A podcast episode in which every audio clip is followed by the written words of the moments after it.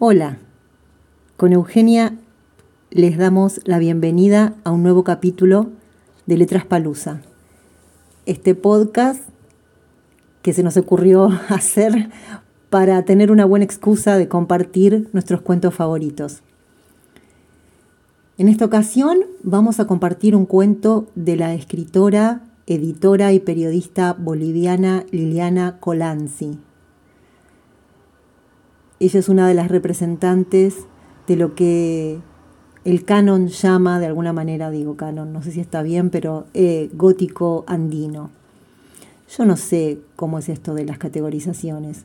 Lo que sí puedo asegurar es que Colanzi es una de las nuevas voces que expresan y cuentan el mundo de Latinoamérica de una manera novedosa. Espero que lo disfruten.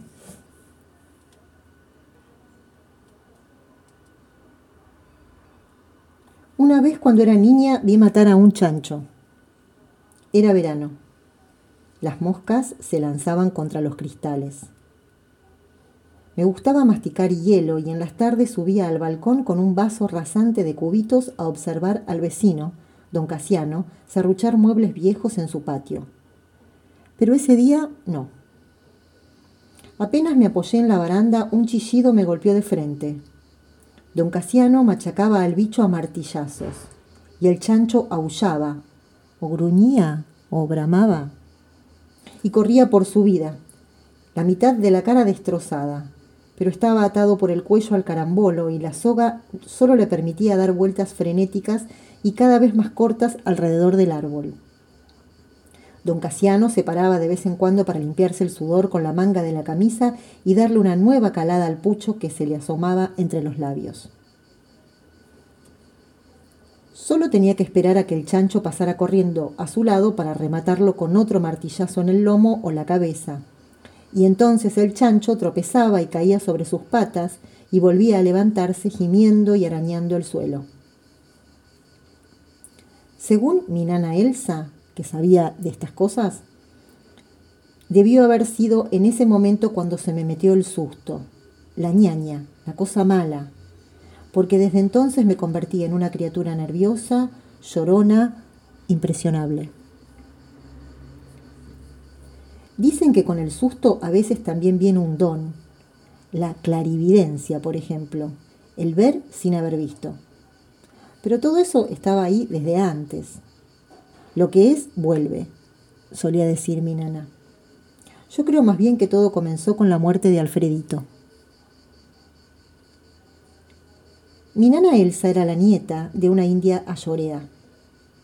Mi abuela se había encargado de sacar a Elsa del monte cuando era jovencita, pero años de vida en la ciudad no habían podido sacar al monte de adentro de mi nana.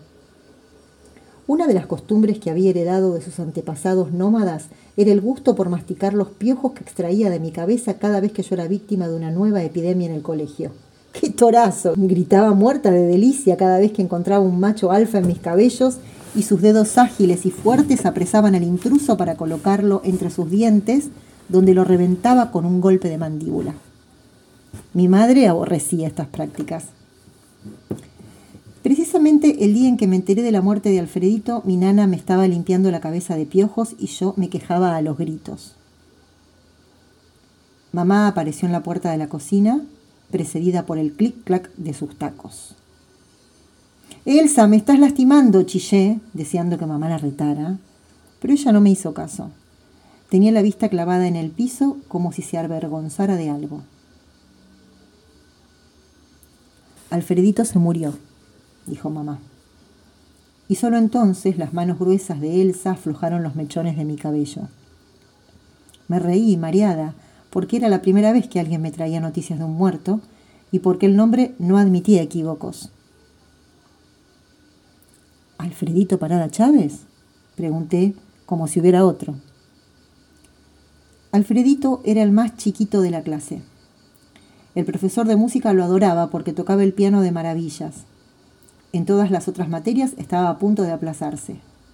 La semana anterior, cuando la vaca, la profesora de lenguaje, pasó lista de asistencia con su voz rasposa, Parada, Chávez, Alfredo. Alfredito había contestado, presente y parada, profesora.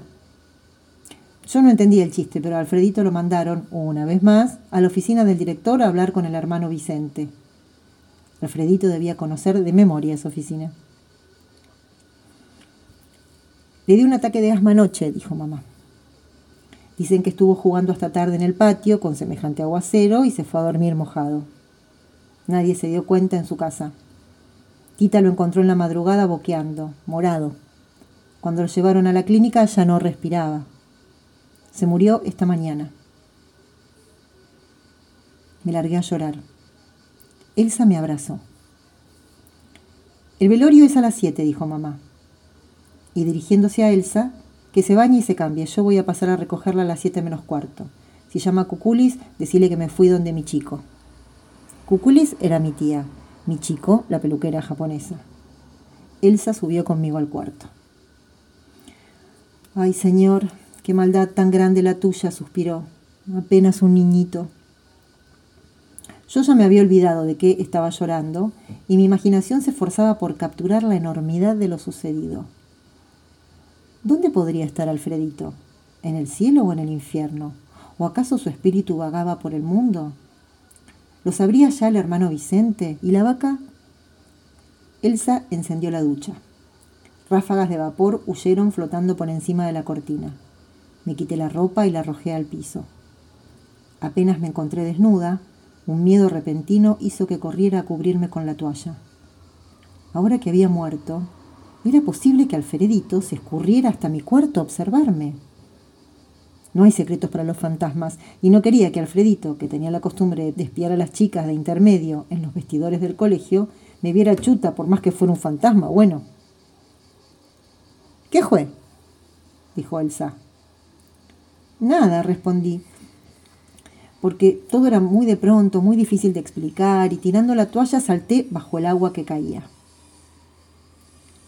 En algún lugar, en ese mismo momento, el cuerpo de Alfredito, demasiado pequeño incluso para sus diez años, un cadáver de alacitas, comenzaba a descomponerse, a aguzanarse. Hacía apenas un mes durante la excursión que hicimos los de Quinto a Samaipata, Alfredito sacó de la mochila una botella de licor de frutilla que había robado en el pueblo. La bebimos a escondidas mientras el viento aullaba en los cerros. Cubierto con un pasamontañas, el guardia de las ruinas nos mostró el lugar donde los incas hacían sacrificios humanos. Las almas de las víctimas todavía sobrevolaban las piedras. Algunas noches Bajan hasta acá naves espaciales, dijo el guardia señalando el cielo azul metálico. La vaca opinó que solo la gente ignorante y vulgar creía en esas cosas. El licor nos había dejado a los chicos las bocas manchadas de rojo, pero no sentíamos nada de lo prometido. Den vueltas, ordenó Alfredito cuando bajamos hasta la planicie donde estaba el esqueleto de la avioneta abandonada. Y nos pusimos a girar en medio de los remolinos de viento. Entonces el licor de frutillas disparó algo en mi cerebro, me hinchó el pecho y la garganta y el cielo se abrió de repente en una espiral gigante. Reía, todos nos reíamos. Ven, cojudos, decía Alfredito corriendo a lo loco en la dirección contraria al viento con los brazos abiertos. Claro que veíamos. Esa noche, espoleada por el licor, Jenny trepó hasta mi cama y, aprovechando que la vaca roncaba con la boca abierta unos metros más allá, me dio un beso torpe y húmedo en los labios. Mi primer beso. Después explotamos de risas. Y ahora tenía que acostumbrarme a la idea monstruosa del cadáver de Alfredito listo para ocupar su lugar en el cementerio, donde comenzaría su lento viaje hacia la podredumbre. Alfredito, me daba cuenta, había dejado de ser el niño corriendo en el campo con los brazos abiertos. Ya era otra cosa, sus padres, ¿tendrían miedo del cadáver de Alfredito? ¿Serían capaces de tocarlo, de besarlo? Elsa abrió la cortina un par de veces para asegurarse de que me lavara bien la cabeza. En casa habían descubierto mi aversión hacia el champú y decían que esa era una de las razones por las que la epidemia de piojos no se me curaba nunca. Elsa lo había probado todo, desde peinarme con un peine de hueso de dientes, apretados hasta bañarme la cabeza con vinagre. Era igual. Cada día encontraba en mis cabellos nuevos huevitos translúcidos que reventaba entre sus dientes. Elsa, le pregunté, mientras me trenzaba el pelo, ¿a dónde se van los muertos? Los muertos nunca se van, me contestó con la boca llena de grampos. Iba a hacer más preguntas, pero justo nos interrumpió mamá, que llegaba olorosa a peluquería. Camino al velorio, mamá me advirtió que había faltado a su cena de señoras por mi culpa. Pero esto era importante, dijo.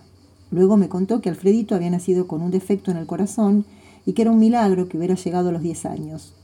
Sus padres sabían que podían perderlo en cualquier momento y por eso lo habían consentido tanto. ¿Y Alfredito sabía que se iba a morir? Pregunté, desconfiada, porque Alfredito era el bromista de la clase, el que nos había puesto los apodos por los que ahora nos conocían, y de ninguna manera podía entender que alguien fuera riendo hacia su propia muerte. Él era un niño, dijo mamá como si esa fuera una respuesta. Llegamos al velorio. Costaba creer que el cadáver de Alfredito fuera capaz de convocar a tanta gente. En el salón vi al hermano Vicente rascándose la narizanga, irreconocible con la barba recién afeitada y sin los tirantes que le sujetaban la panza, y a las madres de casi todos los de quinto. En el centro de la sala, bajo un crucifijo que derramaba su luz de neón hacia nosotros, estaba el ataúd de Alfredito disimulado entre los ramos de flores. Era un cajón blanco y pequeño, hecho a su medida, casi un barquito. El olor maduro de las flores lo anegaba todo y daba un poco de asco. Mamá buscó las sillas del fondo del salón escuché a alguien contar en susurros que la madre de Alfredito estaba todavía en el hospital, recuperándose de la impresión. Unas filas más adelante vi a Jenny sentada junto a su madre, la costurera coja a la que le decíamos la tullida. Jenny llevaba cintas violetas en el cabello húmedo y un vestido de pechera cuadrada que seguramente le había hecho la tullida. Cuando me vio, me hizo señas para que nos encontráramos en la calle. Afuera descubrimos a Pupa y Felipe sentados en los escalones de una fotocopiadora. La muerte de Alfredito nos daba un aire de suspenso y algo parecido al entusiasmo, como si esperáramos la sorpresa en una fiesta de cumpleaños. Había algo chocante y raro en estar reunidos un día de semana a esa hora, vestidos como para una fiesta, rodeados de adultos y crucifijos, y por causa de Alfredito. Hace poco llegó la vaca, dijo Felipe. Estaba con su marido. ¿La vaca tiene marido? gritamos nosotras al unísono. Tiene, dijo Felipe. Es un petizo que no le llega ni a los hombros. Y en vez de decirle Magda, le debe decir Mugda, dijo Jenny, y todos nos reímos. Ese era un chiste de Alfredito. Nos gustaban los chistes. ¿Qué le dice un jaguar a otro cuando se encuentran en la selva? siguió Jenny. How? Felipe y yo nos reímos, pero Pupa parecía ausente. A Pupa la habían encontrado encaramada en el confesionario con Alfredito besándose. Los habían suspendido por una semana y a Pupa el incidente le había dejado una fama que la hacía repulsiva y misteriosa por partes iguales. Tenía la voz ronca y unos ojos castaños maravillosos. Sus padres se habían divorciado en una época en la que nadie se divorciaba y la gente decía que a la madre de Pupa le gustaba la pichicata. A mí nadie me quería explicar lo que era la pichicata, así que llegué por cuenta propia a la conclusión de que se trataba de un juego de mesa, como la loba o el cacho, de esos que hacían que las mujeres regresaran a la casa trasnochadas y con el aliento a whisky. ¿Lo entendiste? le pregunté a Pupa. ¿Qué? El chiste, Sonsa, reprochó Felipe. Anoche se me apareció Alfredito, dijo Pupa de repente. ¿Qué hablas? dijo Felipe. Es verdad, insistió Pupa. Vino en un sueño. Yo no sabía que se había muerto. Tenía los ojos rojos y la cara hinchada. Daba miedo. No se juega con esas cosas, Pupi, dijo Jenny, de pronto muy seria. Pero no es un juego, yo lo vi. Quería decirme algo, estaba sufriendo. ¿Qué tenés? le pregunté. No me gusta acá, no se puede respirar, me dijo. Y se agarró la garganta. Decir a los otros que me esperen porque voy a volver. Mentirosa, dijo Jenny, enojándose. Estaba por añadir algo cuando vimos frenar en seco un Fiat negro en la puerta de la funeraria. De su interior bajó una mujer alta, imponente, arrasadora, la madre de Alfredito. Tenía la cara de alguien que se ha detenido a contemplar por mucho tiempo una visión destructora y en su dolor había algo salvaje y vivo. Una señora gorda emergió de la otra puerta del auto e intentó arrullarla, pero la madre de Alfredito le apartó de un empujón y corrió hacia el interior de la funeraria. Escuchamos su grito desde la calle. De sus pulmones salió el chillido de un halcón. Entonces corrimos hacia el interior de la sala como persiguiendo una tormenta. La madre de Alfredito había caído de rodillas frente al ataúd en medio de las flores nauseabundas. Un hombre calvo y triste, que debía ser el padre de Alfredito, se inclinó sobre ella y sujetándola por la espalda, la obligó a levantarse y se la llevó casi a rastras. ¿Vamos a ver a Alfredito? me susurró Felipe, señalando la pequeña procesión de gente que se había demorado con la escena y que ahora esperaba su turno para desfilar frente al ataúd. Eran casi todos vejestorios que se persignaban cuando les tocaba el turno de orarle al difuntito. Me puse en la cola detrás de Pupa. Su cabello olía a shampoo Bubblegummers. ¿Podríamos ver el cuerpo de Alfredito? Me acordé de la historia que mi nana Elsa me había contado una vez sobre un tío al que se lo llevó el diablo en cuerpo y alma. El tío de Elsa había vendido su alma al diablo a cambio de una casa para su madre que era anciana. El diablo le dio poderes. El tío de mi nana podía despertar en otras partes del mundo con solo desearlo. También sabía hacer trucos. ¿Querés comer? le decía a mi nana, y metía una piedra en una bolsa vacía de yute. Cuando Elsa abría la bolsa, la encontraba rebosante de papas o camotes. ¿Querés ver una víbora? le decía. Y arrojaba el cinturón al suelo y apenas tocaba la superficie se convertía en una culebra que huía ondulando de la habitación. Un día se murió de una enfermedad fulminante. Cuando los parientes alzaron el ataúd para llevárselo, se dieron cuenta de que estaba liviano como una cáscara. Entonces lo abrieron y se encontraron con que en el interior solo había unas cuantas piedritas negras. A mí la historia me había causado pesadillas y mamá había amenazado a Elsa con botarla de la casa si seguía inventando disparates. Ahora, en el velorio de Alfredito, haciendo fila para verlo, me preguntó si su ataúd estaría vacío o si encontraríamos ahí al cadáver. Si yo me muriera, pensé, no me gustaría nada que vinieran a espiarme. Presentí que a Alfredito tampoco le gustaría lo que estábamos haciendo, pero también supe que él entendería. Necesitábamos verlo.